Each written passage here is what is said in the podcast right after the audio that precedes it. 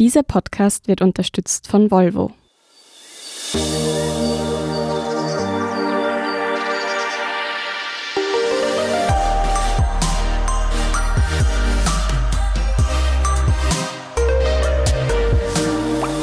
Willkommen bei Besser Leben, der Standard-Podcast zum Glücklichwerden. Ich bin Selina Thaler. Ich bin Martin Schauhuber. Und Martin, es war eine sehr turbulente vergangene Woche. Also wir hatten einen Terroranschlag in Wien. Der Lockdown, der erneute, hat begonnen. Es gab einen Rekordhoch an Corona-Infizierten. Es gab sehr lange zehrende US-Wahlen und eine Corona-Leugnerinnen-Demo in Leipzig, die auch sehr ausgeartet ist, sage ich jetzt mal. Also wir hoffen, es geht euch allen gut, den Umständen entsprechend. Wie geht's denn dir? Ich sag mal, okay. In Anbetracht der letzten Woche relativ gut. Aber ja, natürlich, sowas, ja. Auch ich war in dem Fall, muss man sagen, Gott sei Dank nicht in Wien die letzte Woche. Aber es ist einem natürlich trotzdem nicht wurscht. Ja, also es braucht auf jeden Fall Zeit, das zu verarbeiten. Das habe ich auch bei mir gemerkt. Ganz verdaut habe ich das noch nicht. Ich frage dich das heute zum Einstieg, weil wir uns mit Empathie, mit Mitgefühl beschäftigen wollen in dieser Folge. In Pandemiezeiten muss man sich irgendwo auch empathisch verhalten. Also wir merken, wir können dieses Virus nur stoppen, wenn wir Teil eines Ganzen sind, wenn wir mitmachen, wenn wir Maske tragen, Abstand halten, um eben besonders vulnerable Gruppen in der Gesellschaft zu schützen. Deshalb wissen wir schon, okay, da geht es irgendwie auch um Handlungen, aber es geht auch um viele andere Dinge, Martin.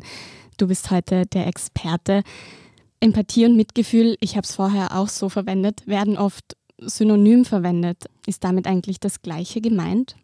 Ja und nein. Kommt auch von wen man fragt. Das ist das große Problem dieses Begriffs, dass Empathie oft für sehr, sehr unterschiedliche Dinge hergenommen wird. Und man kann durchaus argumentieren, dass diese Dinge nicht alle gleich gut für uns sind.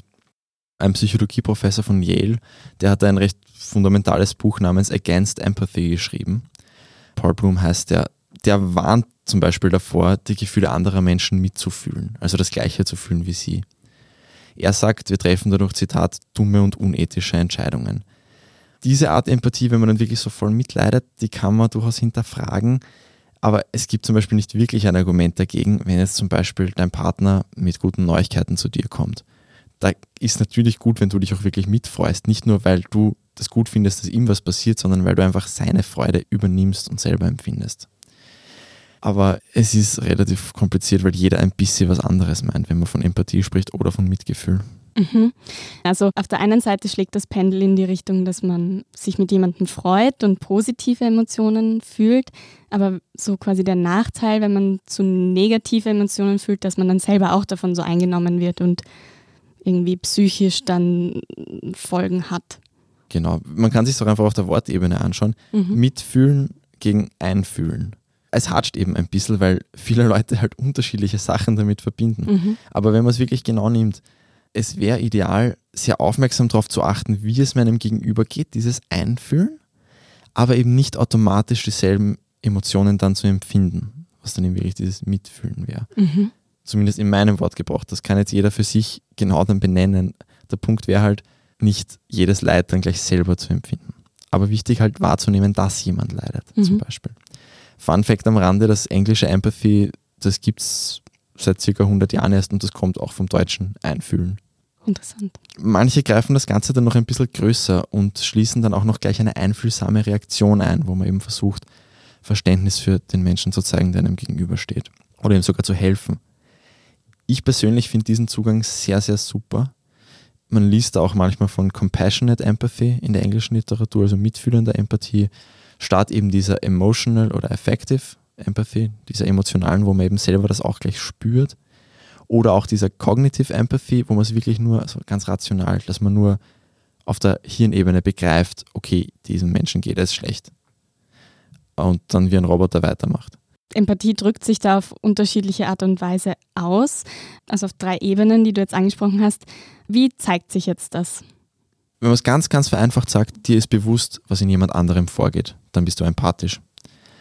Und das kann eben dann so weit gehen, dass man es auch selber spürt, als wäre es physisch. Was passiert denn da im Gehirn?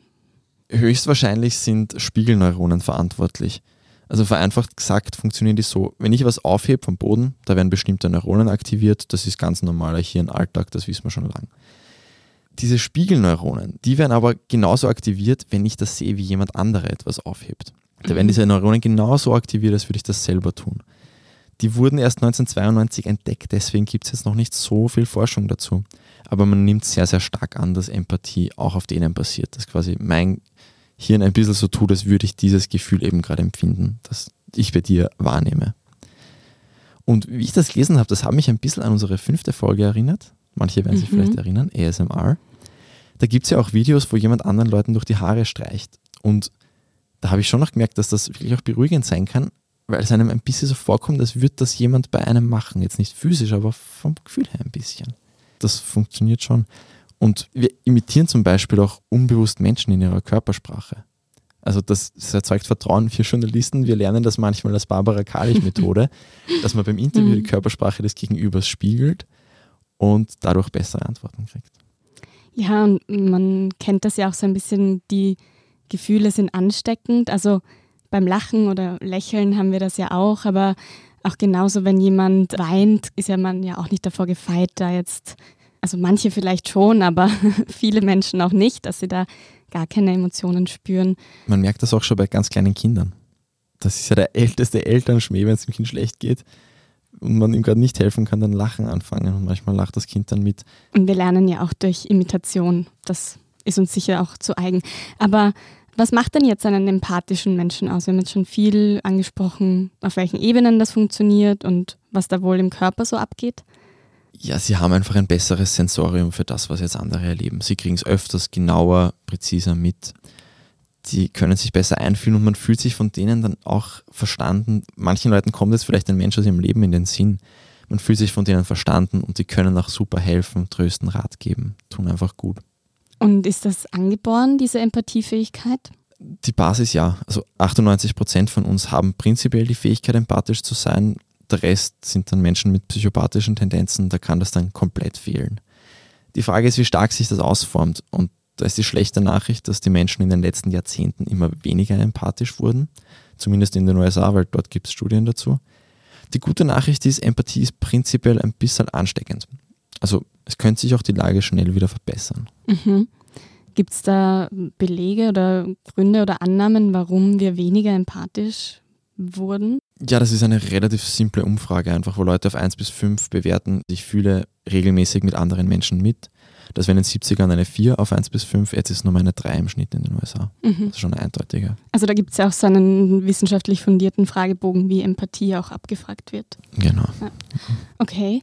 Und das deutet ja jetzt schon so ein bisschen darauf hin, dass manche Menschen empathischer sind als andere. Genau, da gibt es sehr, sehr große Unterschiede. Man kann jetzt diskutieren, wie bei allen Sachen Nature versus Nurture, ist das jetzt angeboren oder nicht. Es gibt auf jeden Fall Tendenzen. Ähm, zum Beispiel Angehörige der Oberschicht sind weniger mitfühlend, das haben mehrere Studien herausgefunden. Also wenn es jemandem so vorkommt, als würde er im Straßenverkehr nur von BMWs und Audis geschnitten werden, da ist schon was Wahres dran. Das war nämlich einer der Studienmodelle. Mhm. Wir haben geschaut, wer schneidet öfters andere Leute im Straßenverkehr. Okay. Und das hat auch was mit fehlender Empathie natürlich für die andere Seite zu tun. Und Menschen aus einkommensschwachen Schichten sind besser darin, Gefühle in den Augen anderer abzulesen. Da gibt es einen recht simplen Test, wo man einfach Augenpaare sieht. Ich habe den jetzt auch gemacht und daneben ein Adjektiv dazu, also eins von vier auswählen muss. Das werden wir vielleicht unten verlinken, diesen Test. Und ja, das scoren einfach ganz eindeutig die einkommensschwacheren Schichten besser. Mhm. Generell, Menschen können sich immer schlechter in andere einfühlen, die in der sozialen Hierarchie unter ihnen stehen, als umgekehrt. Aber Person A ist jetzt nicht immer gleich empathisch. Also wenn wir gestresst sind, sind wir weniger empathisch. Das ist einfach so. Da sind die Antennen nicht mehr so feinfühlig. Genau. Mhm. Ich finde das interessant mit diesen, man kann sich schwerer in, in einkommensschwächere Schichten einfühlen, weil mir kommt das ein bisschen dieses Beispiel, dass wir auch oft die Augen vor Armut zum Beispiel verschließen, um eben nicht betroffen zu sein. Also wenn man zum Beispiel an einer bettelnden Person vorbeigeht, mhm. wenn du Augenkontakt hast, dann fühlst du das Leid der Person irgendwie viel mehr, wie wenn du sie einfach gar nicht anschaust oder nicht in die Augen schaust. Und das ist schon interessant. Aber bei allen Unterschieden, man kann das trainieren. Ich kann das selber bezeugen. Das, deswegen war mir das Thema auch ein Anliegen Ich war von Natur aus nicht sonderlich empathisch und habe wirklich vor ein paar Jahren einfach gemerkt, dass ich finde das wichtig oder ich fände das wichtig und habe beschlossen, das einfach zu trainieren, zu üben. Und wenn man sagt, das ist dann wichtig für einen, dann kommt es eh auch ein bisschen von allein, dann denkt man öfters dran. Und wie alles, was man sich antrainiert, irgendwann geht es von allein. Die konkreten Tipps und Tricks, wie man das trainieren kann, das besprechen wir gleich nach der Werbepause. Wir sind gleich wieder da. Es gibt viele Gründe, sich für ein Recharge-Plug-in-Hybrid-Modell von Volvo zu entscheiden. Zum Beispiel Podcasts. Die können Sie besser hören, wenn Sie leise im Pure-Modus unterwegs sind. Oder Ihre Kinder. Denen ist es wegen der reduzierten Emissionen nicht mehr unangenehm, wenn Sie sie mit dem Auto zur Schule bringen. Oder Sie selbst, weil es einfach Spaß macht, mit müheloser Kraft über die Straße zu schweben. Überzeugt? Vereinbaren Sie jetzt einen Probefahrtermin auf Volvo Cars AT. Wir sind wieder da und Martin, ich habe es schon angekündigt, wie kann man jetzt Empathie trainieren? Ganz wichtig, der Anfang, gescheit zuhören, wenn dir jemand was erzählt. Und soll es auch noch so unwichtig wirken, was die Person gerade sagt. Nicht darüber nachdenken, was man jetzt dann gescheites darauf antworten könnte. Das ist bei ganz vielen Menschen, inklusive mir, ein großes Problem. Nicht mit eineinhalb Augen eigentlich aufs Handy schauen, einfach die volle Aufmerksamkeit auf das Gegenüber richten. Und dann fallen einem Sachen auf, die einem sonst nicht auffallen. Vielleicht, dass eine Person eine Pause macht an einer komischen Stelle, wo man dann merkt, okay, was jetzt als nächstes kommt, da tut sie sich offenbar schwer. Oder kleine Zucker im Gesicht, wo irgendwo ein kleiner Schmerz einfach auftaucht. Und einfach mal nicht unterbrechen. Auch wenn man glaubt, dass was man jetzt gerade sagen muss, urwichtig ist, es rennt wahrscheinlich nicht davon. Und Menschen fühlen sich auch gehörter, wenn man sie nicht unterbricht. Das kann jeder und jede für sich ausprobieren. Vielleicht nach dem Podcast, aber dann gerne gleich gerade jetzt einfach mal wen anrufen, wo man weiß, der ist jetzt alleine, hat jetzt vielleicht wegen am Lockdown ein bisschen gröbere Probleme und einfach mal fragen, wie es denen geht und dann echt zuhören. Das ist gerade am Handy teilweise schwierig, weil man dann schon hunderttausend andere Sachen vielleicht sieht vor sich, aber einfach zuhören, aufmerksam auf den Ton hören, auf die Tonalität hören, bricht die Stimme irgendwo, solche Sachen. Und wenn es auch in Person geht, gescheit in die Augen schauen. Und wer sich mit in die Augen schauen schwer tut, es gibt einen einfachen Trick, einfach zu versuchen, die Augenfarbe zu erkennen. Das ist so ein guter Einsteigertrick. In anderen Zeiten wäre auch eine klassische Empfehlung, das zu trainieren, wäre gewesen, ernsthafte Gespräche mit den Menschen zu führen, mit denen man das sonst nicht so macht. Also sich einfach langsam mit dem Bäcker ums Eck, wo man jeden Tag sein Kipferl holt, anzufreunden und ein bisschen was über ihn und über seine Sorgen erfahren. Jodie Halpern, die forscht in Berkeley zu Empathie, die sagt, der Kern von Empathie ist Neugierde. Und eine andere Psychologin empfiehlt sich mal über den Tagesablauf einer Kollegin einfach zu erkundigen. Jetzt natürlich in einer Zeit, in der man Kontakte reduzieren soll, vor allem in Person und wo unnötiges Tratschen eher seltsam als willkommen ist, geht das halt oft nicht, ja. Obwohl eben das sonst wirklich eine gute Sache wäre, um Empathie zu trainieren. Ein kleiner, ein kleiner Ersatztipp, sich einfach klar zu machen, dass jeder einzelne Mensch, an dem wir auf der Straße vorbeigehen, der genauso viele Sorgen, genauso viele Träume hat wie wir selbst und meistens sind es auch noch die gleichen. Also vielleicht auf der Straße einfach mal statt ins Handy einen x-beliebigen Passanten anschauen und dann mal kurz überlegen, was geht eigentlich gerade in dem vor, vielleicht ohne ganz extrem auffällig zu starren. Das können dann manche wieder als unsympathisch oder aufdringlich auffassen. Aber weil du das mit den Kolleginnen angesprochen hast, ich finde, es ist ja nichts dabei, jetzt ein Teams-Meeting, also ein Videocall zum Beispiel auch jetzt in Zeiten von Homeoffice oder Distanz, ein Meeting mal damit zu beginnen mit der Frage, wie geht es euch wirklich? Und nicht immer dieses abgespulte Programm, ja, passt schon oder ist eh alles okay oder ist in Ordnung, aber ein bisschen gestresst abzuspielen, sondern wirklich nachzufragen, weil die Mitarbeitenden wollen sich ja auch eben, wie du schon angesprochen hast, gesehen fühlen und sind ja dann auch viel motivierter und fühlen sich aufgehobener im Team, können bessere Leistungen erbringen dadurch. Ja. Und ich finde, man hört teilweise auch, wie ein Wie geht's dir gemeint ist. Ich habe zum Beispiel bei dir, habe ich immer gewusst, du willst wirklich wissen, wie es mir geht. Das ist jetzt nicht so eine Floskel. Nicht so wie die Amis oft. Genau. Das, also das, ja, man muss auch einfach dann meinen. Und dann kann da schon was rauskommen. Was kann man denn noch so machen? Also du warst jetzt zuletzt bei dem Tipp, sich mal Passantinnen anzuschauen und sich zu fragen, wie geht es denen?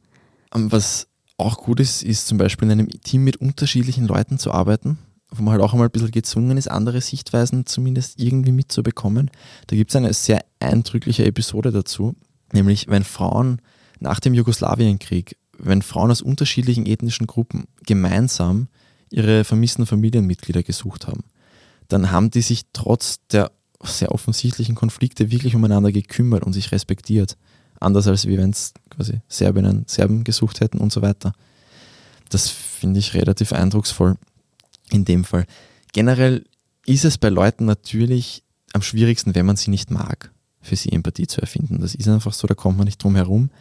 Und gerade da ist es sinnvoll, weil man sich da auch selber viel, viel, viel Gutes tun kann. Also wenn jemand was tut, das dich nervt, frag dich einfach einmal ein bisschen unvoreingenommener, was treibt den jetzt eigentlich gerade anders zu tun? Will der Aufmerksamkeit, will der irgendwo Eindruck schinden? Jetzt hat er gerade was wirklich Mühsames erlebt. Kleiner Seitentipp dazu, für mich persönlich funktioniert es extrem gut, wenn ich mir ein Prinzip namens Hanlon's Razor vor Augen halte. Mhm. Das ist ein, ein Sprichwort, geh nicht von Böswilligkeit aus, wenn Dummheit Ignoranz genügt. Und man ärgert sich so viel weniger über andere Menschen, wenn man das einfach umsetzt und man hat dann wirklich oft eine sinnvolle Erklärung. Und wirklich Ignoranz jetzt nicht einmal im Böswilligen. Also im Englischen Ignorance ist noch ein bisschen anders konnotiert, einfach Unwissen. Und manchmal halt auch Dummheit, ja.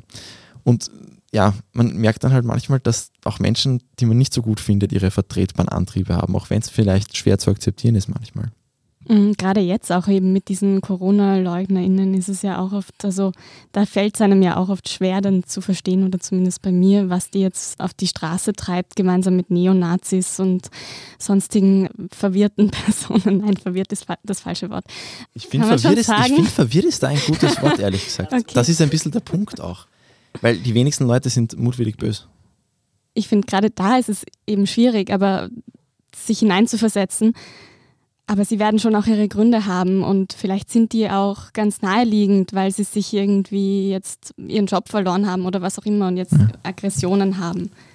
Manche Leute gehen einfach von einem ganz anderen vermeintlichen Wissen aus und tun dann innerhalb dieses vermeintlichen Wissens, das halt oft nicht stimmt, tun sie dann halt Sachen, die innerhalb dieses Wissens logisch sind. Und dann, wenn man eben die Empathie für sie hat, auch für sie Sinn machen. Auch wenn es halt für die Gesellschaft ein Problem ist ich meine, ich stoße da auch an meine Grenzen. Ich, bei mir hört es bei den Identitären auf. Da, da komme ich einfach nicht mehr zu mit aller Empathie. Aber man muss sich schon so ein bisschen weniger ärgern, wenn man sich das vor Augen hält. Ich meine, es kann ja auch in die andere Richtung gehen. Erinnern wir uns, vor fünf Jahren gab es diese riesigen Fluchtbewegungen und es war sehr viel Empathie in der Bevölkerung da, den Flüchtlingen und Geflüchteten zu helfen. Aber da ist auch immer so ein bisschen die Frage, war das jetzt nur so ein Gefühl, das halt da war, oder war das wirklich auch diese handelnde Empathie, ich helfe dir jetzt? Also das ist natürlich auch eine Diskussion wert, für die wir jetzt keine Zeit haben.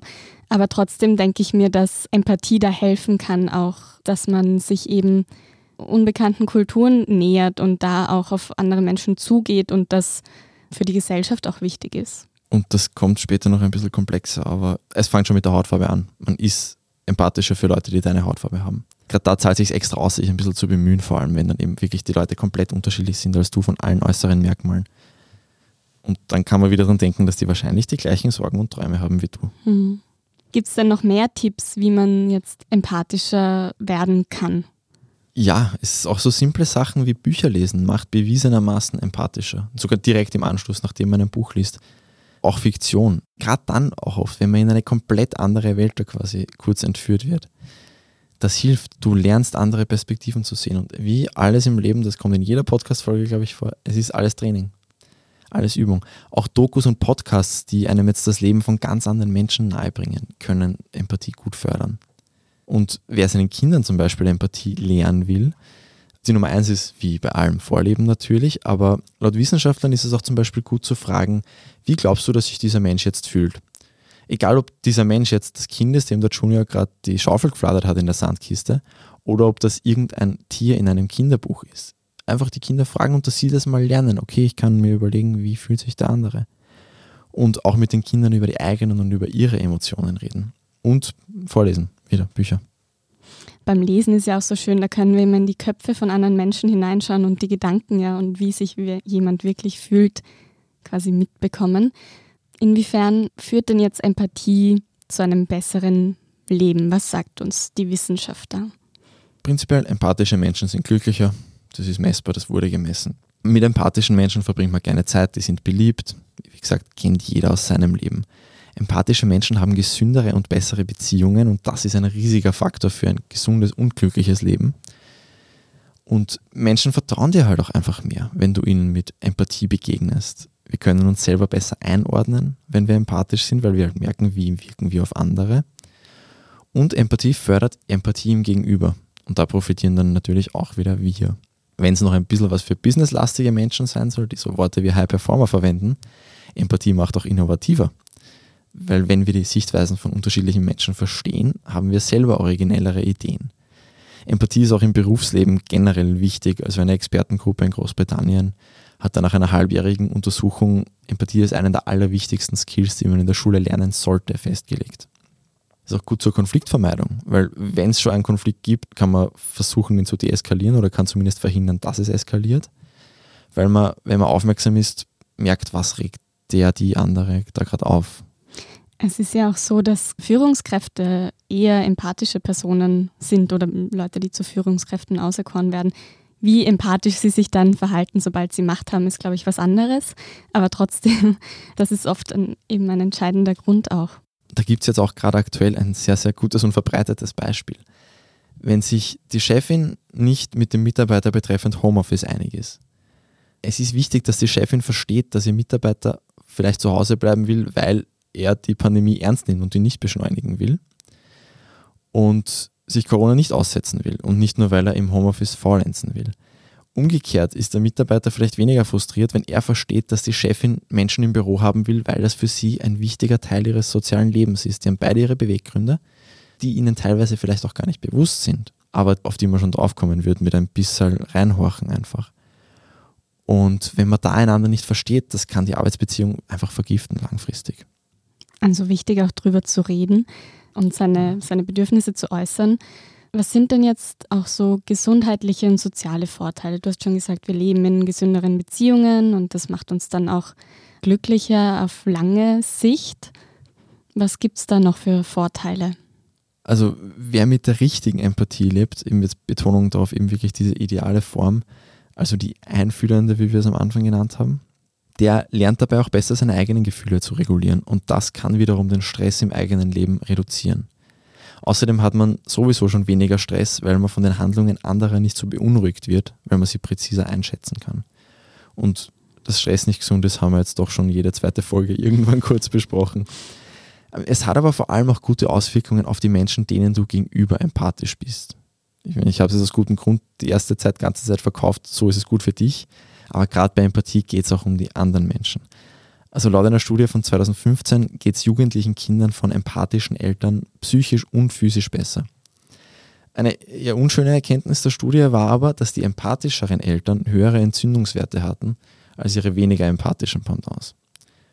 Da kann man davon ausgehen, da waren viele so emotionale Empathen, haben quasi mitgelitten, haben den Kindern vielleicht was abgenommen dadurch, aber selber, genau, sich Sorgen gemacht. Die Kinder der Eltern haben dafür niedrigere Entzündungswerte gehabt, mhm. je empathischer die Eltern waren. Und sowas wurde auch andernorts von einer Forschergruppe um Anneke Buffon an der University of Pennsylvania gemessen. Da würde ich ein bisschen ausholen, weil das auch gut veranschaulicht, wie so etwas erforscht wird. Drei Gruppen von Studenten haben sich dann dasselbe Essay lesen müssen, das angeblich von einem Lernbuddy war. Der hat da geschrieben, hat wegen einem Autounfall Finanznöte und muss sich um ein jüngeres Geschwisterchen kümmern, weil die Mutter schon vor Jahren gestorben ist. Eine recht traurige Geschichte. Und die Studenten hatten dann den Auftrag, mit einer aufgenommenen Botschaft danach dieser Person Rat zu geben. Ein Drittel sollte sich beim Lesen vorstellen, wie es ihnen in derselben Lage gehen wird. Die zweite Gruppe sollte sich vorstellen, wie es dem Schreibenden des Essays gehen muss. Und die dritte Gruppe sollte das Essay objektiv und distanziert lesen. Also die wurden quasi in diese unterschiedlichen Empathietypen reingedrängt vom Forschungsdesign. Die erste Gruppe hat, das ist natürlich alles gemessen, was dann passiert ist bei den Leuten, die erste Gruppe hat Anzeichen dieser Fight-or-Flight-Response, als wären sie selber bedroht gezeigt. Da wurde Cortisol ausgeschüttet und wenn das chronisch passiert, dann ist es verdammt ungesund. Also die haben sich total mit dem identifizieren können und dachten genau. so, oh Gott, ich muss jetzt um Leib und Leben rennen. Genau, weil sie mhm. eben gebeten wurden, wie muss sich der fühlen, für sich zu spüren. Und ja, wer die Folge zum Atmen gehört hat, der denkt jetzt vielleicht zurück. Dauerstress ist extrem ungesund. Die zweite Gruppe war von der Aufgabe übrigens so richtig energetisiert, einfach als gäbe es jetzt eine Aufgabe, die es zu lösen gilt. So nach dem Motto Mitgefühl aktiviert Motivation. Und hatten dieses Cortisol-Problem nicht. Und die dritte Gruppe, da war offenbar nicht wirklich was auffällig in irgendeine Richtung. Also was ich da jetzt schon so herauslese, ist, dass es da schon auch um diese Fürsorge geht für andere Menschen. Also wenn wir uns an unsere Eltern zurückdenken und wie die uns irgendwie trösten als Kind und so weiter. Aber ich denke mir auch, dass es bei Ärztinnen und Ärzten, bei Krankenpflegerinnen ganz wichtig ist. Ich habe mich mal in einem Text eben mit dieser Arzt-Patienten-Kommunikation auseinandergesetzt. Ähm, es gibt einen Wiener Kommunikationswissenschaftler, Maximilian Gottschlich, der sehr viel dazu geforscht hat und der hat eben auch gesagt, dass die empathische Kommunikation ganz wichtig ist, auch für den Genesungsprozess zum Beispiel. Also, dass die Leute da weniger Stress haben, man kann ihnen Ängste nehmen. Anscheinend, sagt er, reichen nachweislich schon 40 Sekunden empathischer Zuwendung, um Patientinnen zu beruhigen. Und es gibt auch ganz unterschiedliche Studien, die auch zum Beispiel nahelegen, dass Patientinnen ihre Ärzte und Ärztinnen anlügen, einfach weil sie kein Vertrauen zu denen haben. Und das kann ein totaler Fehler auch dann in der Behandlung sein. Deshalb ist es wichtig, dass das auch gelehrt wird im Studium. Es nehmen die Leute auch Medikamente zuverlässiger, wenn der Arzt, die Ärztin mit ihnen empathisch kommuniziert hat. Aber abseits von all diesen Detaildingen muss ich jetzt kurz ein bisschen pathetisch werden. Die Welt braucht Empathie je mehr wir uns in Menschen, die ganz woanders sind, oder auch nur in unseren Nachbarn, wirklich wortwörtlich Nachbarn, je mehr wir uns in die einfühlen, desto besser geht es am Ende allen. Und es geht auch uns besser dadurch. Deswegen spricht eigentlich gar nichts dagegen, das einfach ein bisschen mehr zu machen. Und ja, ich halte schon für einen Mitgrund in der ganzen Klimakrisenproblematik, dass wir halt nicht einfühlen, wie es dem Menschen in Bangladesch geht, dessen Haus unter Wasser stehen wird in 20 Jahren. Aber das ist halt eine sehr große Baustelle, aber man kann es ganz einfach bei sich anfangen. Klar, irgendwo hängen wir alle miteinander zusammen. Das darf man nicht vergessen und die Pandemie zeigt uns das ja auch. Aber ein Punkt, auf den ich schon noch gern eingehen würde, bei allem Pathos für die Empathie, es gibt ja wohl auch Nachteile, oder? Kann sie nicht auch manipulativ sein? Ja, Empathie ist halt auch eine gefährliche Waffe. Den großen Nachteil des Selbstschadens, quasi, wenn man es zu sehr empfindet, haben wir schon gehabt. Aber Menschen, die sehr empathisch sind, können auch gefährlich sein oder können einen noch leichter ausnutzen. Also die Werbung macht sich das schon zunutze. Die fühlt sich halt nicht direkt in andere Menschen ein, die erforscht vorher, was in ihnen vorgeht und nutzt das dann. Und zum Beispiel gute Verkäuferinnen, gute unter Anführungszeichen, sind sehr empathisch und finden schnell heraus, wo sie dich packen können. Ob du jetzt, weiß nicht, einen Geltungsdrang hast oder irgendwem was beweisen musst. Und können dir dann über das was andrehen, das du wirklich nicht brauchst oder auch empathische Bullies sind besonders gefährlich. Also der erfolgreichste Folterknecht ist der, der deine Schwächen kennt und schnell erkennt. Aber auch die Politik kann sich Empathie auf eine eher bösartige Weise zu Nutzen machen. Das sehr offensichtliche Beispiel, das war Donald Trump vor vier Jahren. Der hat in seinen Reden ohne Unterbrechung, wenn nicht gerade von sich selbst, hat er von Opfern gesprochen, von Vergewaltigten, von Bestohlenen. Und in dieser Dynamik, da kommt dann eben noch diese fiese Seite von Empathie zugute, die ich vorher schon angesprochen habe wir sind in unserem Empathieempfinden rassistisch. Das ist leider sehr, sehr deutlich nachgewiesen. Sowohl Weiße als auch Schwarze reagieren zum Beispiel stärker, wenn sie ein Video sehen, in dem weiße Haut von einer Nadel gestochen wird, als wenn die Haut schwarz ist. Die Forscher, die das getestet haben, haben eine Theorie dazu, nämlich dass wir Schwarzen durch ihre Geschichte mehr Schmerzresistenz zutrauen. Es wird auch, je dunkler die Hautfarbe, desto weniger Schmerzmittel werden verabreicht. Also da gibt es offenbar ein ganz massives Vorurteil dass auch da die Empathie anders reguliert. Ansonsten sind wir aber prinzipiell, so als grobes Prinzip, wir sind empathischer für Menschen, die uns möglichst ähnlich sind. So, zurück zu Trump. Der hat jetzt eben immer von diesen Opfern geredet. Das waren meistens weiße Frauen in seinen Erzählungen. Und das löst bei vielen Zuhörern Empathie für diese Opfer aus, weil sie uns eben ähnlich sind. Und von dieser Empathie kann es eben, wenn das richtig, richtig unter ganz dicken Anführungsstrichen genutzt oder missbraucht wird, von dort kann es ein sehr kurzer Weg zu Hass für die vermeintlichen Übeltäter sein. Und da sind wir auch wieder bei dem Einstieg. Der Paul Bloom, der warnt, Empathie kann uns zu schlechten Entscheidungen treffen. Der ist auch ein bisschen so Moraltheoretiker. Und es kann auch eben ein sehr kurzer Weg nur zu Wählerstimmen sein von dieser Empathie. Mhm. Also obwohl Trump ähm, sehr frauenfeindlich ist, haben ihn ja auch mehr Frauen bei dieser Wahl gewählt als bei der letzten Wahl. Das könnte ja zum Beispiel genau. eine Erklärung dafür es, sein, es sind natürlich ganz, ganz viele, viele Faktoren, die reinspielen, aber das haben eben auch Kommunikationswissenschaftler und, und Psychologen als Muster erkannt, dass eben da wirklich die Empathie angesprochen wurde von diesen Erzählungen. Also wichtig auch immer hinterfragen, was man so für Vorurteile hat, was für Rassismen einen umtreiben. Ja, aber ich möchte jetzt trotzdem das Ganze noch einmal ein bisschen positiver resümieren, weil eben unterm Strich Empathie was wahnsinnig Tolles und Wertvolles ist. Kurz gesagt, Empathie macht nicht nur die Welt, sondern auch dein eigenes Leben besser. Lasst es euch von jemandem sagen, der sich das wirklich kleinteilig antrainiert hat. Es ist es wert und es ist auch gar nicht so schwierig. Quasi der erste Schritt hat schon eine Belohnung in sich, weil es auch schön ist, wenn man merkt, man kann sich in einen Menschen einfühlen und man gibt ihm was dadurch das Einfühlen, zumindest das Fühlen, das wird nächste Woche auch ein wichtiges Thema werden, nämlich beschäftigen wir uns da mit Kuscheln und wie wichtig Berührungen sind und wie das vielleicht auch in Pandemiezeiten trotzdem funktionieren kann, ohne dass man zum Superspreader wird. Und wenn ihr diese Folge nicht verpassen wollt, dann abonniert uns auf Apple Podcasts, Spotify, wo auch immer sonst und gebt uns bitte fünf Sterne, weil denkt dann, fühlt euch in uns ein, uns freut das. Einfühlen ist super. Das war's. Wir hören uns nächste Woche bei Besser Leben, der Standard-Podcast zum Glücklichwerden. Bis dann. Baba.